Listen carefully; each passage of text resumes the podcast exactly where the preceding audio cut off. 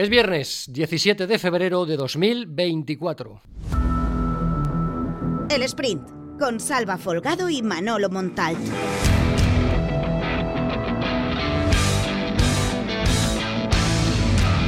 Hoy abrimos el sprint con la victoria de Valencia Básquet masculino en la fase final de la Copa del Rey que está celebrándose en Málaga.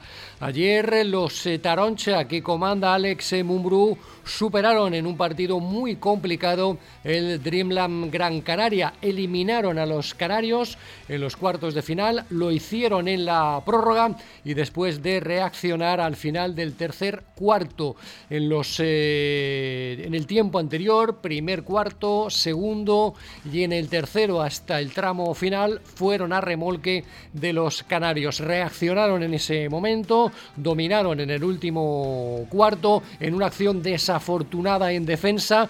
El Dreamland forzó la prórroga, pero en la prórroga fueron muy superiores. Por lo tanto, Valencia Basket clasifica para las eh, semis que disputará contra el Real Madrid mañana sábado a partir de las 6 de la tarde. El Madrid, que por cierto tumbó a UCAM Murcia 84-79. Esther Alex eh, Mumbrú en declaraciones a Movistar Basket después de la clasificación de su equipo para las semis de esta fase final Copa del Rey Málaga 2024. Sobre todo mentalmente muy duros después de meternos el triple eh, por, por un error que y Brando no sabía mucho, ha cometido ese error eh, en la defensa, nos meten un triple y el equipo está muy entero en el inicio de, la prórroga que ha sido clave. Eh, intensidad, hablaba ya Kalakovic en la previa que intensidad, intensidad era el arma para jugar contra vosotros. Sois un equipo muy intenso, hoy lo habéis demostrado en defensa, pero cuando ha llegado la hora de la verdad, habéis sabido también encontrar a los tiradores y enchufar. Hemos estado bien en la primera parte, la realidad no hemos estado bien, íbamos todo el rato detrás del balón, nos faltaba, nos faltaba un plus, lo hemos dado luego defensivamente, eso nos ha dado confianza para luego en ataque soltarnos un poco más. Declaraciones de Alex Mumbrú después de la clasificación de su equipo. Repetimos, Valencia Basket clasificado, las semis contra el Real Madrid mañana sábado a las 6 de la tarde. Si superase al Real Madrid, la finalísima la disputaría el conjunto naranja el domingo. Y del básquet pasamos al fútbol. Continúa preparando el partido del sábado, de mañana sábado en Mestalla, 9 de la noche. Rubén Baraja en Paterna, su enfrentamiento ante el Sevilla. Ayer Baraja recuperó Yarek y Jesús Vázquez, dos futbolistas con problemas en los últimos dos días a consecuencia de un problema vírico. Los dos están recuperados, los dos entrarán mañana por la mañana en la convocatoria, aunque no se espera que ninguno sea titular en un once que solamente presenta la duda de quién jugará en banda izquierda por delante de Gallá, si continuará Guerra o si entrará Sergi Canós, porque parece que Jaren Shuk y Hugo Duro volverán a formar la doble punta. Ayer en Paterna también eh, vimos enmascarado a Diego López, ya estrenó la máscara que le servirá para protegerse de la fractura en el pómulo izquierdo que sufrió ante el Almería. El futbolista ya ha comenzado a ejercitarse en el gimnasio. Ayer solo pisó la hierba de los campos de entrenamiento de Paterna para caminar y todavía no tiene fecha de vuelta en el equipo. El rival de mañana de Baraja en el otro banquillo será Quique Sánchez Flores, que no tiene suerte siempre que visita Mestalla. El exentrenador del Valencia ha visitado en seis ocasiones el estadio de la Avenida de Suecia en Liga, con un balance de cinco derrotas y un empate, con 13 goles en contra y cuatro solo a favor.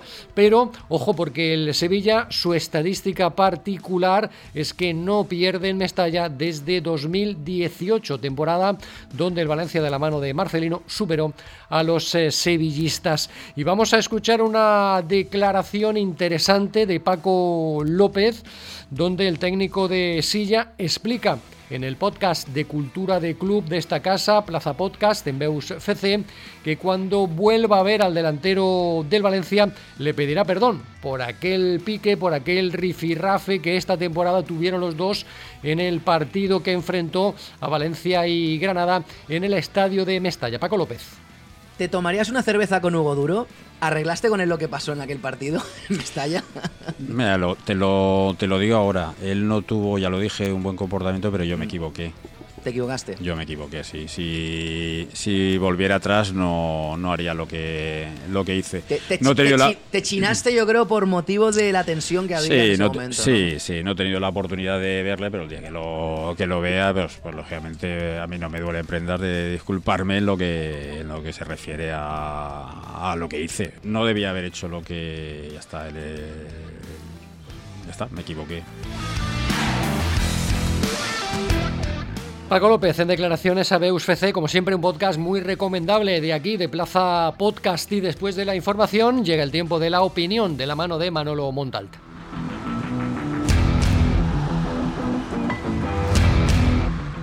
En las páginas de Plaza Deportiva hoy se puede escuchar una entrevista eh, hecha a Carlos Marchena y hablaba de la tranquilidad y de la normalidad con la que le intentaron eh, afrontar o con la que intentaron afrontar, perdón, eh, las cosas el año pasado cuando se hicieron cargo del equipo y parecía que se iba a la segunda división, sobre todo a la hora de eh, el cambio de ciertos roles de ciertos futbolistas eh, veteranos, pasados de rosca y que no estaban por la labor de apretar lo que había que apretar y jugársela con unos niños que es cierto, había mucho riesgo con ellos, pero estaban eh, tirando la puerta abajo a base de sus buenas eh, actuaciones. Vengo a decirlo porque últimamente está de moda la figura del eh, entrenador Rajón eh, eh, en el Sevilla, que viene el eh, sábado con Quique Sánchez Flores. Lo hemos escuchado hablar, bueno, pues de algunos jugadores suyos de manera un tanto despectiva. Le hemos oído hablar de Januzaj, de Rafa Mir, de, de Mariano. Le hemos oído, sin ir más lejos, el eh, miércoles al entrenador de la Real Sociedad hablar de uno de sus futbolistas porque se ausentó del campo por una ligera molestia en el primer gol eh, del eh, Paris Saint Germain, mientras que hay otro tipo de futbolista, y en este caso es el, camino que escogió Baraja desde su llegada a Valencia, que prefieren no señalar nunca en público y seguir trabajando. De momento, los hechos, por lo que se ve, y en este caso concreto, a Baraja le dan la razón. Fue capaz de hacer una transición la temporada pasada en pleno eh, desplome del equipo. Fue capaz de frenarlo haciendo una transición a mitad de camino, dificilísimo, y este año con esa misma naturalidad ha cogido un equipo con el que nadie contaba y lo está metiendo en al menos la posibilidad de soñar eh, que puede eh, pensar en luchar por meterse en alguna competición europea la temporada siguiente. Son dos escuelas, creo que tan viejas como el mismo fútbol, pero es una evidencia que en el caso de Baraja el acierto en cuanto a sus tácticas, en cuanto a sus alineaciones, en cuanto a sus apuestas, no solo se queda ahí, se queda también en el control del vestuario, en la manera de llevarlo y en la manera de liderar, posiblemente con lo que nadie contaba cuando algunos pensábamos que era muy temerario dejar el Valencia, que se parecía que se iba a segunda en manos de un entrenador sin experiencia en primera, como lo era Baraja cuando llegó al Valencia, posiblemente no contábamos con uno de esos factores que lo iba a hacer mejor entrenador en una circunstancia como esta. La capacidad de liderar del Pipo está siendo una de sus grandes armas y la verdad es que la está manejando a la perfección.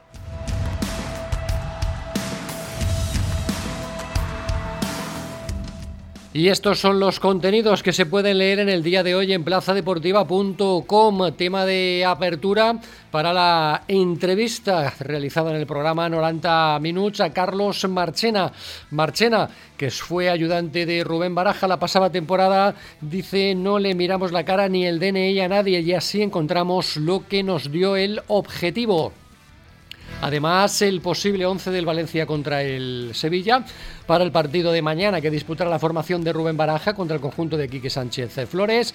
Columnas de opinión para Manolo Montal, para Vicente Fuster y hoy novedad la de un servidor. Corre Peter, corre y no hablo de Peter eh, Lim. En Plaza Granota todavía los preparativos del Levante Unión Deportiva que para jugar el domingo en Ferrol. Inician un viaje mañana en, por la tarde en autobús desde el Ciudad de Valencia. Toda una odisea para la formación granota. Mañana por la tarde abandonará Valencia juega el domingo contra el Racing de Ferrol en Amalata. En eh, baloncesto nos hacemos eco del triunfo en los cuartos de final de la Copa de Valencia Basket ante el Gran Canaria 81-89. Trabajado triunfo de un Valencia Basket que estará en las semifinales. La cantina es espacio semanal para Fernando Miñana. Hoy para Merche Salvador, de las niñas de Torrefiel a Cintia Cooper. En definitiva, toda la actualidad que afecta a los equipos de élite de Valencia, Levante, Valencia Basket y la mejor información del polideportivo la puedes leer siempre en plazadeportiva.com. Os recuerdo que este podcast está disponible cada mañana de lunes a viernes en Plaza Deportiva y en las principales plataformas de podcast, Apple Podcast, iBox, Spotify, Google Podcast y Amazon Music. Desde aquí, como siempre, os animo a suscribiros. El sprint.